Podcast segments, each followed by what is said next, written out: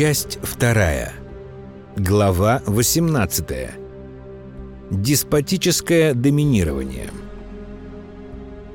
Власть, как таковая, является основным смыслом и основной отрадой существования деспота-доминанта. Поэтому в первую очередь его заботит, чтобы общие смыслы развивались только так, как он того хочет, и чтобы каждый его подчиненный относился к этим смыслам только так, как доминант-деспот считает нужным. Другой – это только инструмент продолжения собственной воли деспота. Поэтому при деспоте-доминанте любой подчиненный не имеет права не только действовать независимым образом, он не имеет права ни на собственные мысли, ни на собственные переживания – Основным моментом внимания деспота-доминанта является преодоление любой независимости его подчиненных. В предельном развитии деспотической совместности любой, кто находится во власти деспота, должен уподобиться бездушному механизму, который приводится в действие только волей доминанта. Для деспота-доминанта все, что не совпадает с его собственным пониманием, должно быть или преодолено, или изгнано.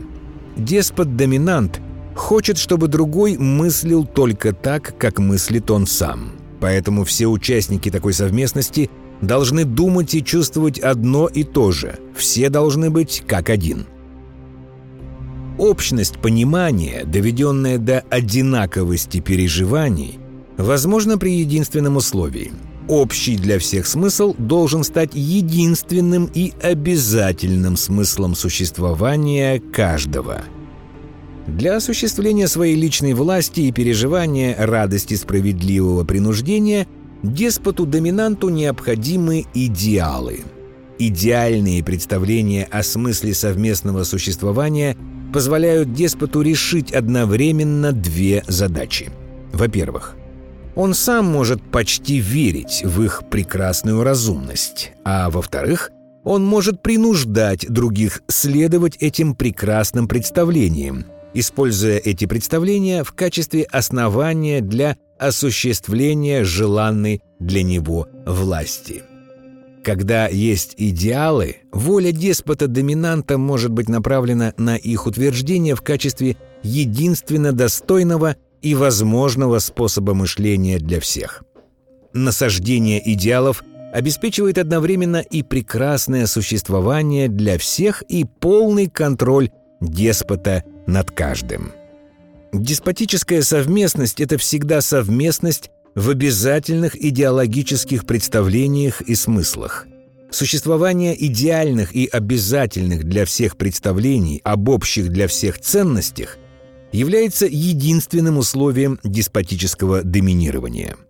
Любая деспотия может быть построена только на обязательных для всех идеальных представлениях.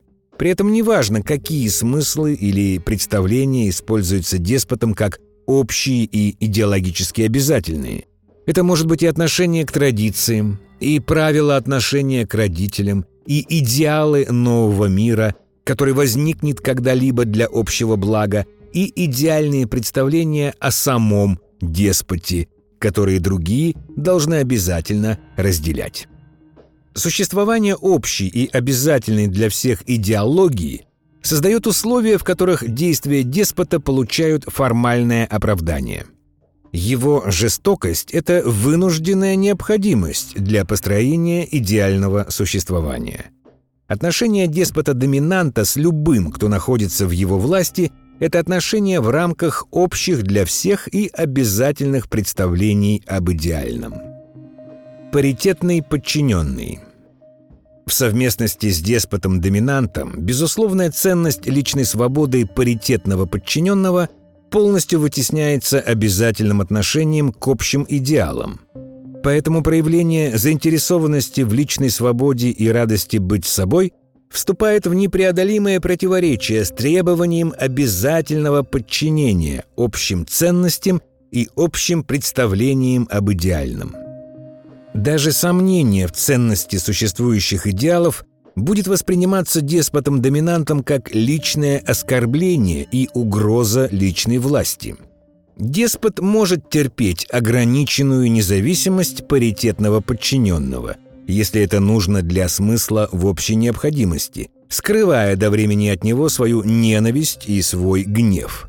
Но когда возможность представится и необходимость в паритетном подчиненном исчезнет, деспот отомстит за свое скрытое страдание. Радоваться можно только разрешенным радостям и только в рамках общей идеологии. Поэтому радость быть собой рассматривается деспотом-доминантом как личное преступление. И дело не в том, что иное понимание плохо. Иное плохо не потому, что оно плохо, а потому что не совпадает с волей деспота, которая может быть реализована только в общей для всех и обязательных идеологических смыслах. Можно сказать, что совместность между деспотом-доминантом и паритетным подчиненным – это совместность во взаимной несовместимости ценности личной свободы и ценности личной власти. Поэтому для деспота-доминанта паритетный подчиненный – это недопустимое явление. Если паритетного подчиненного деспот не может заставить думать по-своему, его необходимо изгнать – он представляет угрозу смыслу и радости личной власти. Для паритетного подчиненного остается только надежда выбраться со временем из этой совместности. Но если такой перспективы нет, то продолжение такой совместности – это смерть заживо. Естественная потребность паритетного подчиненного быть полноценным участником общих смыслов становится неосуществима. Переживание своей невостребованности – превращает его существование в бессмысленное. В совместности с деспотом-доминантом роль паритетного подчиненного – это роль жертвы и изгоя. Роль изгоя или жертвы может играть, например, свободолюбивый ребенок, к своему несчастью, родившийся в семье деспота-родителя. Родитель сделает все возможное, чтобы подчинить себе волю своего ребенка, объясняя это необходимостью следования, например, семейным традициям, а для большей убедительности превратит существование своего чада в невыносимое. Если ребенок останется в живых и не станет жертвой, он покинет отчий дом при первой возможности. Для приличия деспот-родитель будет сокрушаться, но про себя вздохнет с облегчением. Для них обоих такая совместность это непрекращающееся взаимное наказание и страдания. Подчиненный ментор Ментор-подчиненный в совместности с деспотом-доминантом имеет единственную возможность отказаться от понимания собственной значительности и стать усердным сторонником и продолжателем великих идей деспота-доминанта. Отказ от переживания собственной значительности и ценности собственного понимания – тождественен отказу от своего предназначения. И если такая цена ментору подчиненному кажется возможной, то совместность будет осуществима. При этом деспот, скорее всего, будет понимать переживания ментора и испытывать к нему радостное презрение. Ценности ментора оказались ничтожными, как и он сам. Отказ ментора от своих ничтожных ценностей – это просто признание объективной справедливости – которую олицетворяет деспот. И за отказ от своей воли ментор получает справедливую награду – возможность находиться во власти деспота и быть участником общего дела, величие идеалов которого ментор подчиненный признал. Подчиненный ментор, отказавшийся от переживания своей значительности и безусловной ценности своего понимания ради идеалов доминанта деспота – вынужден имитировать свою глубокую убежденность в ценности обретенного понимания. И его переживанием будет страх разоблачения, что его искренность недостаточна. Сам-то он знает, что предпочел новое знание не потому, что оно оказалось лучше его собственного. Необходимость в деньгах, почете или чем-то еще, неважно, заставила его совершить обмен. Но обмен в любом случае оказался несимметричным – Хотя ментору по-прежнему кажется, что у него есть возможность убедить других в ценности своих смыслов, и он не сомневается, что даже осуществляя просвещение в разрешенных деспотом рамках идеологии, он будет содействовать и просвещению, и смягчению нравов.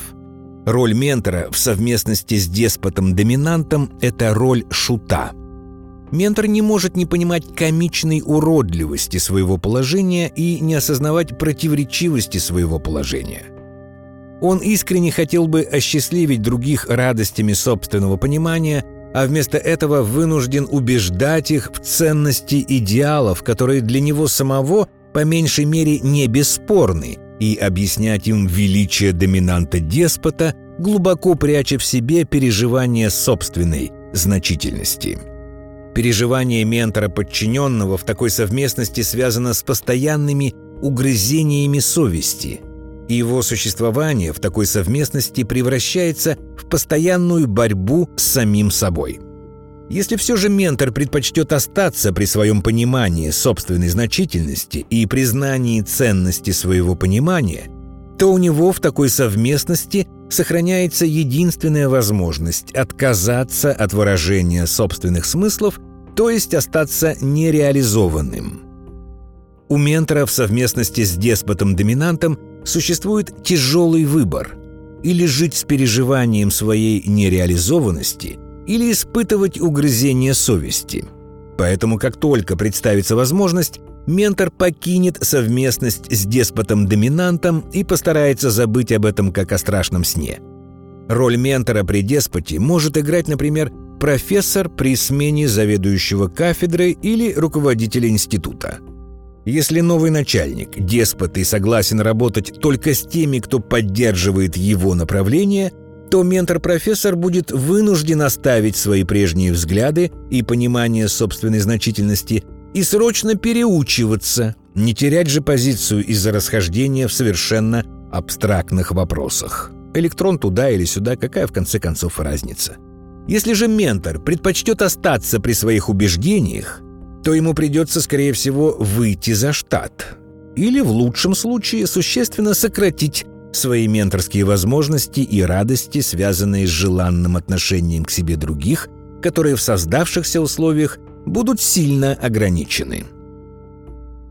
Подчиненный обличитель Обличителя подчиненного деспот-доминант почти устраивает. Конечно, деспот строг к другим, но как же без этого?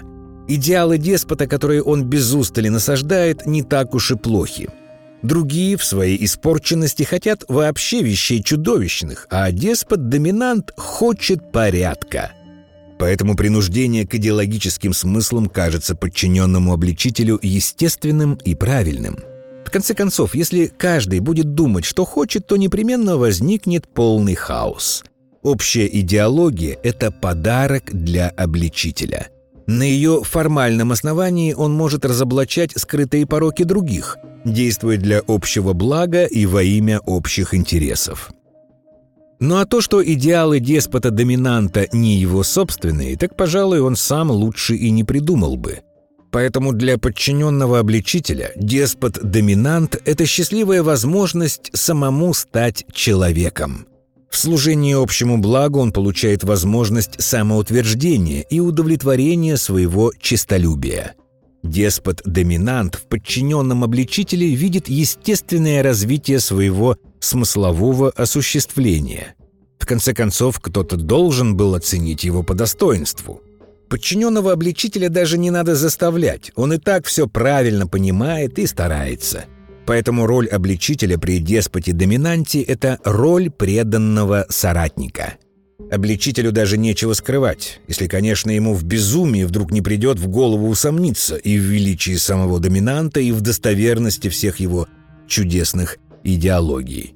Но чтобы такое несчастье с ним, не приведи Господи, не случилось, деспот заранее дает ответы на любые вопросы и без устали разъясняет любые затруднения. Да и примеры из жизни действуют вполне убедительно.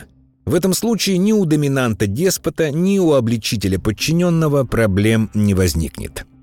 Роль преданного соратника может играть, например, ученик Ябеда при деспотичном учителе – Преданность ученика льстит учителю, а ученик имеет возможность тешить свое честолюбие близостью к учителю и радоваться возможности разоблачать тайные пороки и грехи других. Его стремление к превосходству над другими получает удовлетворение. Подчиненный деспот Деспот подчиненный для деспота-доминанта – это предмет особых переживаний и забот. Они прекрасно понимают друг друга. Хотя, может быть, даже слишком хорошо, как иногда кажется доминанту. Деспот подчиненный испытывает искренний восторг перед доминантом, потому что сам хотел бы быть на его месте. Поэтому основная забота доминанта – постоянно показывать смышленному подчиненному, что на своем месте он не случайно и может это доказать в любой момент. Поэтому совместность между деспотом-доминантом и деспотом-подчиненным связана с необходимостью постоянно указывать подчиненному на его место.